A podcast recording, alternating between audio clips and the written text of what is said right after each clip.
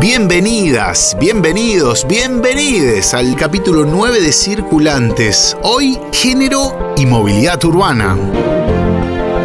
Nos acompañan Ingrid Beck, periodista, fundadora de la revista Barcelona y hacedora del podcast Ahora nos escuchan. Lucila Martinazo, lideresa urbana por la ciudad de Córdoba. Y Luciana Sosa, politóloga de Rosario. Circulantes, circulantes. A través de esta serie de podcast les invitamos a posar la mirada en el tránsito, en el uso que hacemos del espacio público y la movilidad. Circulantes, bienvenidos al viaje.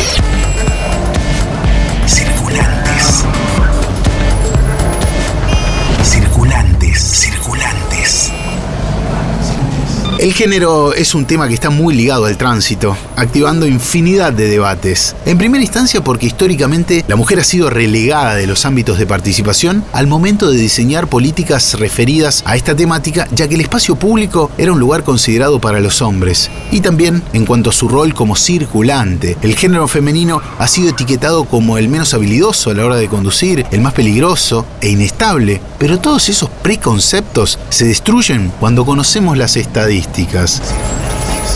¿Cuántas veces escuchamos frases despectivas cuando manejan mujeres?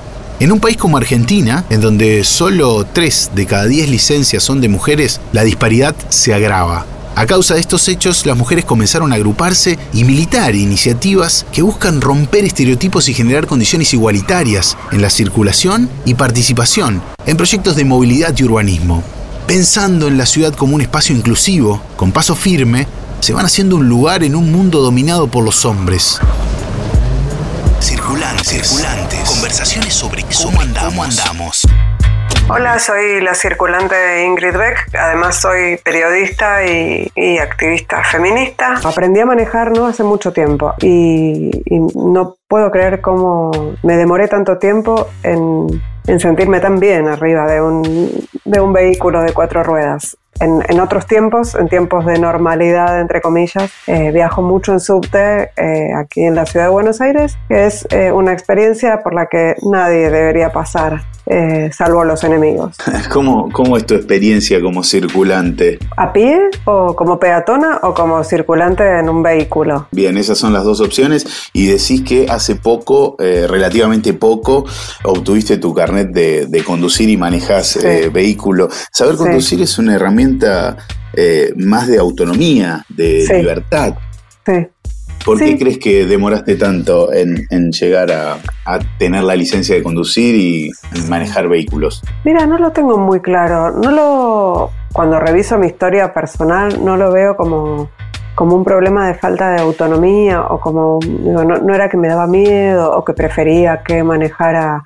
Eh, mi pareja u otra persona, simplemente era como no, no sentía interés en, en, eso, no lo veía como algo necesario.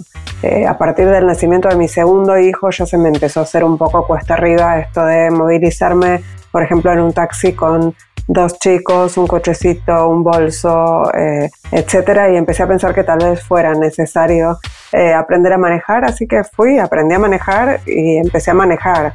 Y, y la verdad es que sí, es, un, es una herramienta de, de autonomía y además es un espacio personal parecido, te diría, a la ducha para mí. Uh -huh. eh, momento de, de, de, pensar, de reflexionar eh, cosas, inclusive de creatividad, de escuchar la radio, que es algo que, que, no hago habitualmente en otros, en otros lugares. Ahora sí, porque estoy encerrada en mi casa, digamos, pero si no, no, no puedo escuchar la radio.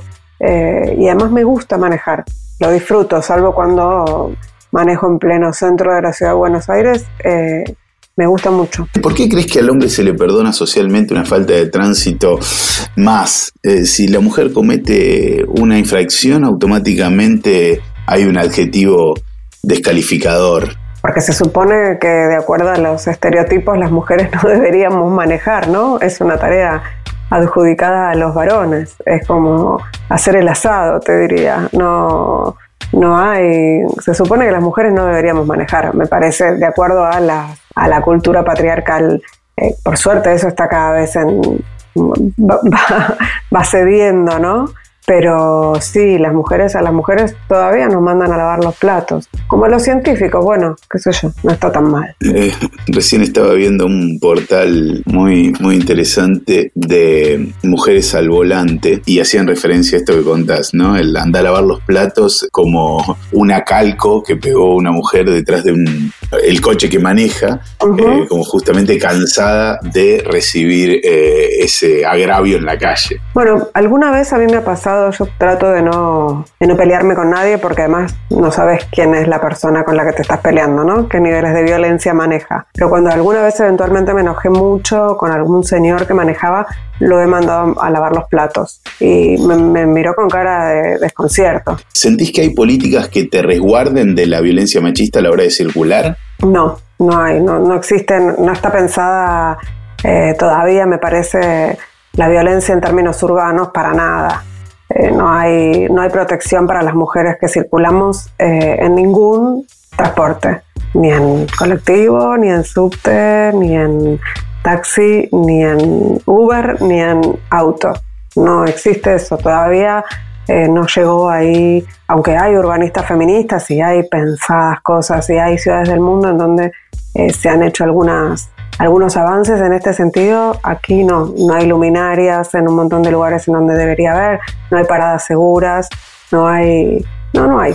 No hay ninguna política de, que tenga que ver con el, con el tránsito o con la circulación con, la con el urbanismo, digamos, y, la, y, la, y el género. ¿Cómo ves a los movimientos feministas actuar sobre estos temas? ¿Notas cambios desde el Ni Una Menos y todos los patrones patriarcales que se están cuestionando constantemente? En relación en particular a la cuestión urbana y al tránsito. A la cuestión urbana puntualmente, sí, sí, puntualmente al, Mira, me, me, parece que es muy incipiente todavía, es, todavía nos falta. Pensá que estamos hablando recién ahora de la importancia de compartir las tareas de cuidado y de la desigualdad que hay en ese sentido, en la cantidad de horas que trabajamos de más las mujeres, en el trabajo doméstico. Así que todavía falta un montón, me parece. igual esto no significa que no vayamos a llegar, pero, pero me parece que todavía no está tan claramente en la agenda como debería estar. El tema de la, de la seguridad, si querés, la seguridad pensada desde la perspectiva de género, no, no como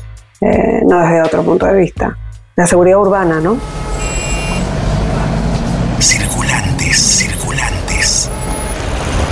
Luciana Sosa es politóloga, vive en la ciudad de Rosario, nos comparte su experiencia como militante feminista y ex integrante de un organismo de seguridad vial para mostrarnos cómo el machismo está arraigado también en el tránsito. Luciana, machismo y patriarcado son dos conceptos que hoy en día tienen un uso cotidiano y en ocasiones se confunden. Se confunden como sinónimos. ¿Podrías explicarnos la diferencia y relacionarlo al tránsito? Sí, para diferenciar el machismo del patriarcado, podemos decir que el patriarcado eh, se refiere al sistema, ¿no? al sistema simbólico, político de género que establece eh, qué se espera de una mujer, qué se espera de un varón, qué se espera de, una mujer trans, por ejemplo, de un varón trans, qué espera la sociedad en un momento dado y en un lugar determinado. En este caso, qué esperan en la vía pública cómo se desempeñan estos cuerpos, según su género. Ahora, el machismo es la acción, digamos, de eh, puntual para volver a poner en su lugar, en el lugar que el patriarcado establece, a los distintos cuerpos. Entonces, un ejemplo concreto en la vía pública es anda a lavar los platos. Los movimientos feministas, entre ellos los referidos a causas de urbanismo y movilidad, militan para conseguir cambios culturales y políticos en las sociedades. La ola feminista busca impactar en la política para obtener la legitimidad necesaria para continuar sus luchas e ir construyendo diariamente una cultura equitativa entre hombre, mujer y disidencias, con el fin de que el espacio público sea igual para todos los ciudadanos que lo transiten. Luciana, como politóloga, ¿qué políticas se están implementando y cuáles crees necesarias para lograr mayor igualdad en el tránsito? Desde el Estado es difícil intervenir, porque también como muchas autoras lo, establecen, el Estado es como la última construcción patriarcal de la prehistoria de la humanidad, digamos, ¿no? Como forma parte de eso, no, no estamos fuera de, de la problemática. El Estado es una organización patriarcal en donde es creada por varones las mujeres nos vamos incorporando a este espacio también de manera un poco difícil, igual que en la vía pública, digamos, disfrazándonos de varones. Entonces creo que lo que se puede hacer desde el Estado es primero velar por la transformación misma del Estado.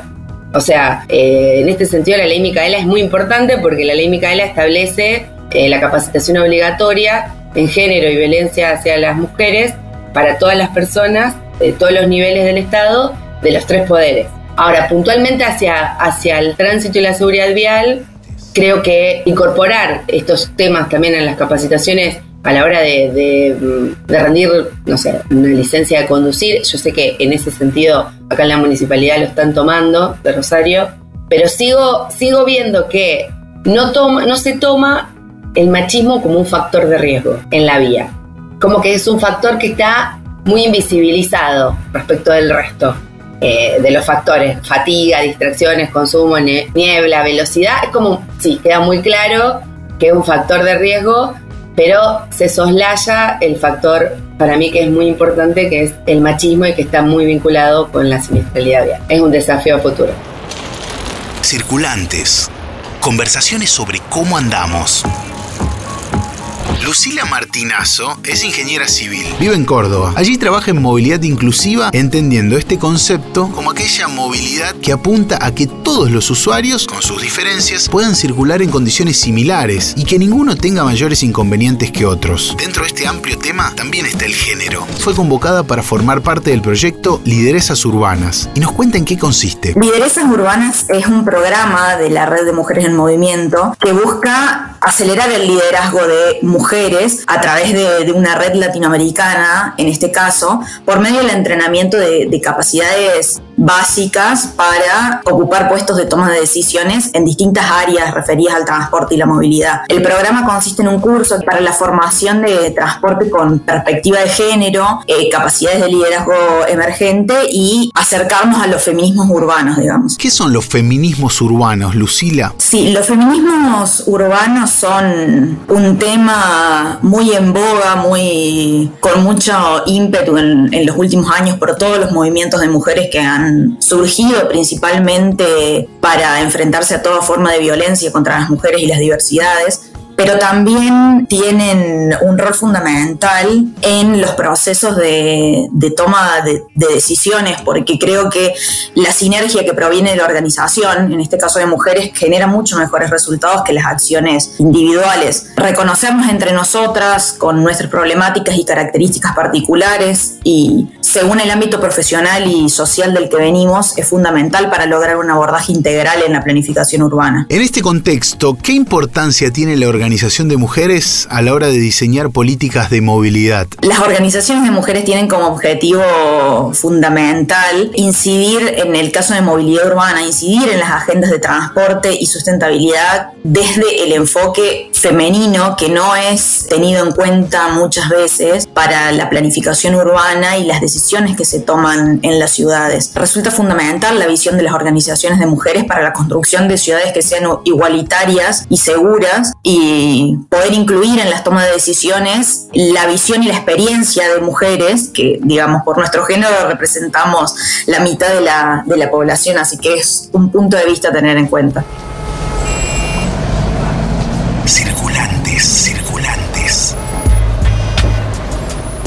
Estamos hablando con Ingrid Beck, invitada a este episodio de Tránsito y Género eh, de Circulante. Ya nos contó qué clase de circulante es, cómo se mueve por la ciudad, cuánto tiempo hace que tiene su licencia de conducir. Bueno, la pregunta si es lo mismo circular siendo hombre que siendo mujer, entre algunos temas que estamos tratando en este podcast. El asfalto, la calle, eh, la parada de Bondi, como decís, el subte sigue siendo terreno fértil para la discriminación de género en situaciones en, que la mujer está al volante de un auto particular o, bueno, esperando para tomar su colectivo o, moverse. Eh, sí, pero, en cuanto al manejo. Claro, pero pensemos, por ejemplo, en las colectiveras, que son muy poquitas. De hecho, hubo un fallo hace poco tiempo que permitió a una mujer ser colectivera. No le permitían manejar un colectivo. Eh, las taxistas, eh, las remiseras, ellas están súper expuestas a la violencia todo el tiempo, más que las que vamos en autos particulares, me parece, ¿no? Sigue causando sorpresa subirse a un taxi y que maneje una mujer, ¿no? Eh, es increíble que en el 2020 eh, quienes están al volante declaran eso constantemente y tienen que estar todo el tiempo eh, justificando, están ahí o escuchando comentarios al respecto. Sí, vos sabés que igual vos decís sorpresa y yo siento alivio cada vez que me subo a un transporte público y maneja una mujer son como distintas sensaciones las que tenemos. Los, inclusive hay, muchos, este, muchos varones que seguramente se sienten eh, inseguros de que maneja una mujer y yo me, siento más segura. Trato cuando puedo de tomarme vehículos conducidos por mujeres. Eh, me parece que eso es sororidad para las dos. El empoderamiento femenino llegó a las calles y hoy, gracias a la militancia feminista, el espacio público no es pensado solo en función del hombre, quien según los viejos mandatos trabaja, circula, recorre la ciudad y conduce la mayoría de los vehículos que conocemos. Hoy, las mujeres luchan para tomar el volante de las políticas públicas de movilidad y urbanismo y ser tenidas en cuenta. El tránsito también es de ellas. Las ciudades toman nota y más rápido o más lento abren la organización actual a nuevos cambios, más inclusivos para todas, todos y todes. Gracias por acompañarnos en este nuevo viaje. Gracias a las circulantes que nos compartieron sus conceptos en este interesantísimo episodio ligado al género y la movilidad urbana. Tendremos nuevos encuentros. Recuerden que nos pueden buscar en las plataformas. Somos Circulantes, Twitter, Facebook, Instagram. Circulantes es un proyecto multiplataforma de Grupo San Cristóbal. Será hasta el próximo viaje.